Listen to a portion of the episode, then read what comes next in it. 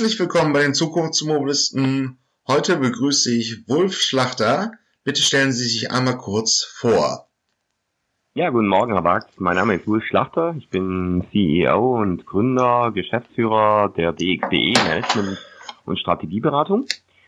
Wir sind mit unserem Hauptsitz in Buxtehude bei Hamburg aktiv und äh, ja, wir beraten namhafte große Player wie auch kleine Unternehmen, Startups in unterschiedlichen Themenbereichen, ähm, von IoT, ähm, Digitalisierungsprojekten äh, bis hin zu Mobilität und äh, ja, alles, was, was sich um Bewegung äh, handelt. Und ähm, ja, daher freut es mich, dass wir heute äh, unser Interview führen können. Aber ist, ist schon klarer, äh, klarer Schwerpunkt auch auf Zukunftsmobilität. Ähm, unser Schwerpunkt er liegt in Teilen auf Zukunft, Zukunftsmobilität. Ähm, wir sind Cross-Industry unterwegs und Mobilität ist halt ein Thema, was sie in ganz vielen Bereichen, in ganz vielen Branchen ähm, auch als Abfallprodukt oder Nebenthema haben. Selbst wenn Sie in die Logistik reinschauen, ähm, haben Sie im Rahmen dieser Mobilitätsthemen genauso Anfragen oder Fragen, wie Sie ähm, jetzt im Bereich Automotive OEM als Unternehmen aktiv sind. Also somit ähm, gibt es da durchaus einiges an Überschneidungen. Und wir versuchen da auch mal für uns als Unternehmen als Mittler ähm, aufzutreten. Das heißt, wir bringen mal die eine Seite mit der anderen zusammen. Und ähnliche Themen haben wir auch im Energiesektor, ähm, große Energieversorger mit Automotive zusammenzuführen, was vor vielen Jahren eigentlich nicht denkbar war, weil jeder, ich sag mal, in seinem eigenen Silo glaubte, er könnte ähm, die beste Lösung oder den besten Ansatz für, für, sein, für seine Kunden äh, zu liefern. Ähm, das ist so ein Thema, was uns auch äh, über die Jahre jetzt getrieben hat, da einfach mal Brücken zu bauen ähm, und das halt Cross-Industry, also über Grenzen hinweg oder über alte Silos hinweg, äh, die sich über Jahrzehnte gebildet haben. Das ist ja im Prinzip eigentlich ein Begriff aus den Abteilungen, dass man in der eigenen Abteilung ein Silo bildet.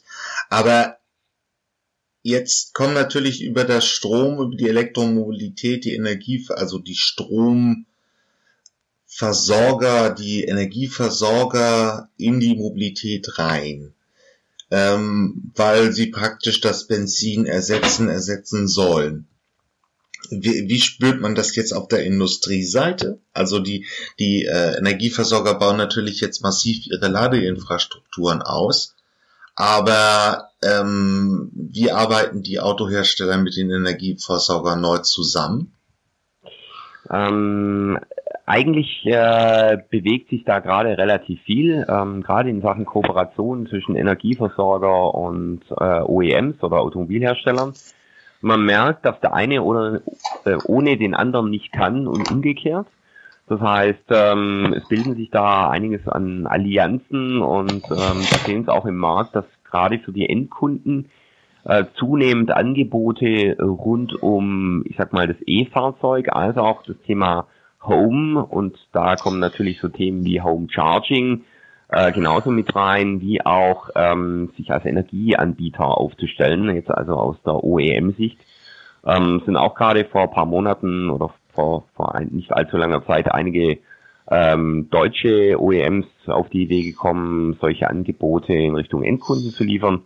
Ähm, kann man ganz einfach sagen, Volkswagen hat äh, in Berlin gerade ein Unternehmen in die Richtung ähm, gegründet mit dem Namen Elli. Ähm, ja. Die BMW ist auch unterwegs, schon seit ein paar Jahren mit Digital Energy Solutions als Company zusammen mit Fissmann.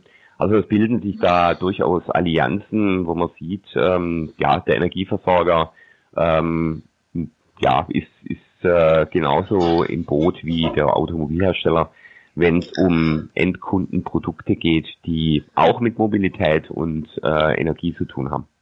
Ähm, ist es eigentlich noch realistisch zu erwarten, dass mal ein Energieversorger nochmal anfängt, ein Elektroauto zu bauen?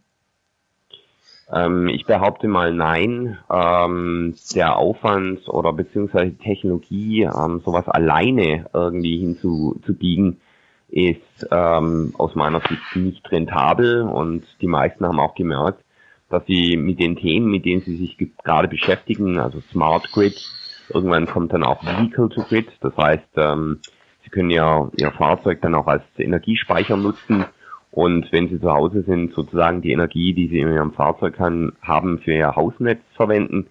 Ähm, solche Modelle sind ähm, ja durchaus attraktiv.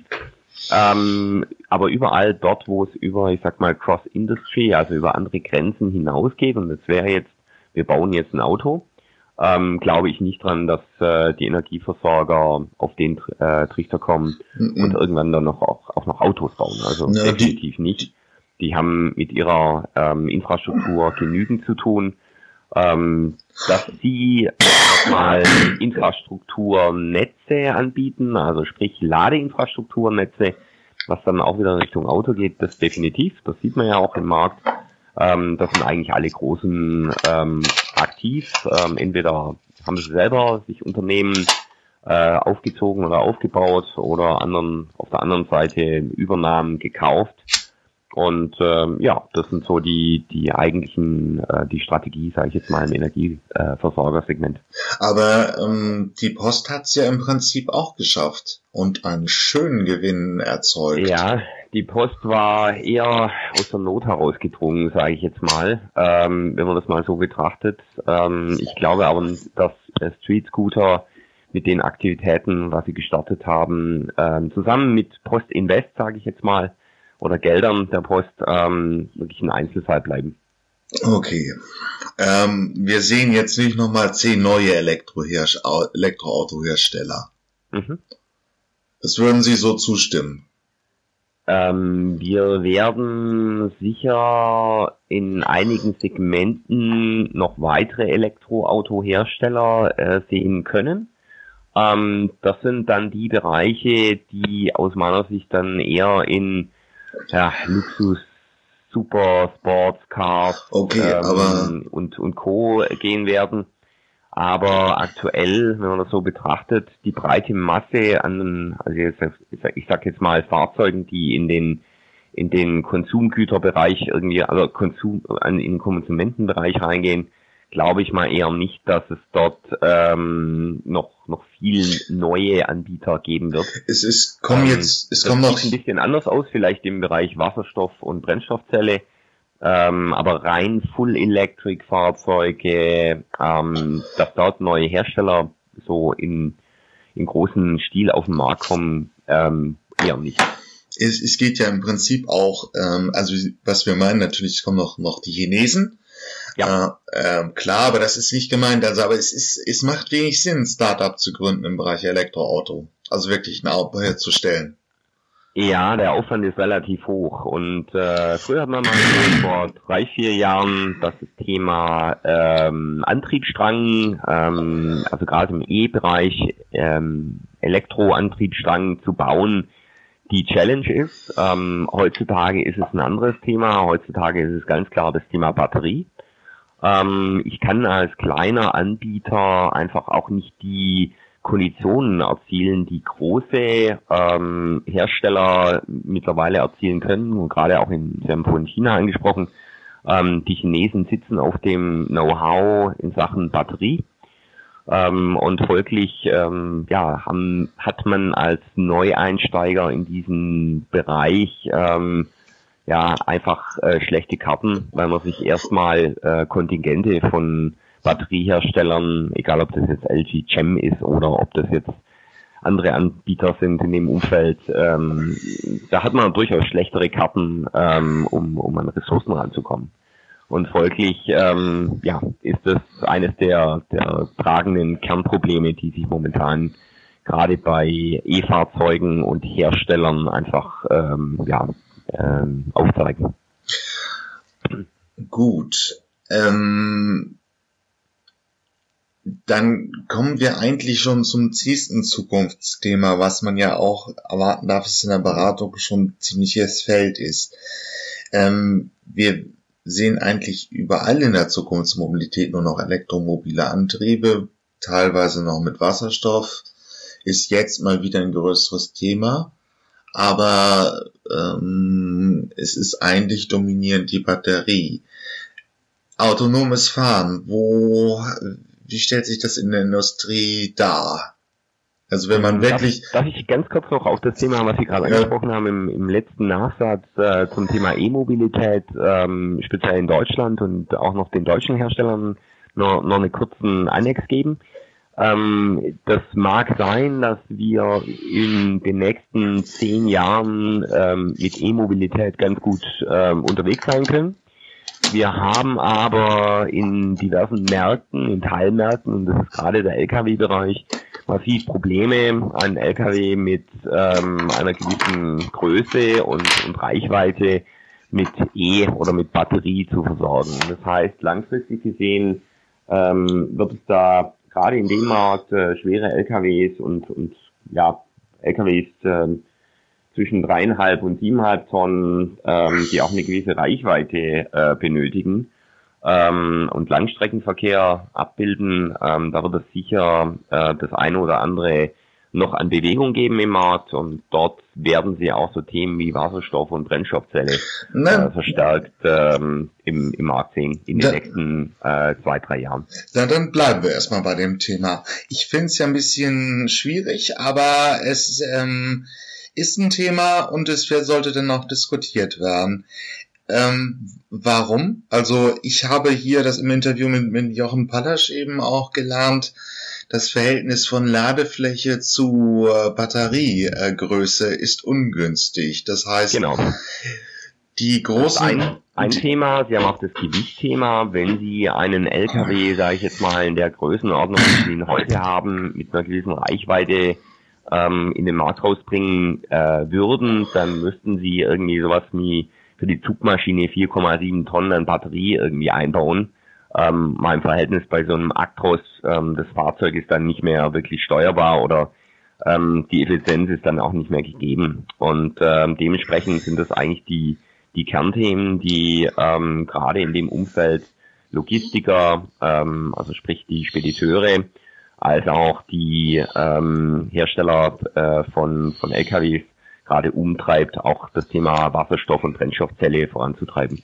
Aber das was ist ein Gewichtthema, das ist ein Reichweite-Thema und ein Effizienzthema am Ende des Tages, was den, ich sag mal, den, den Battle oder den, den, den Kampf dahingehend entscheidet.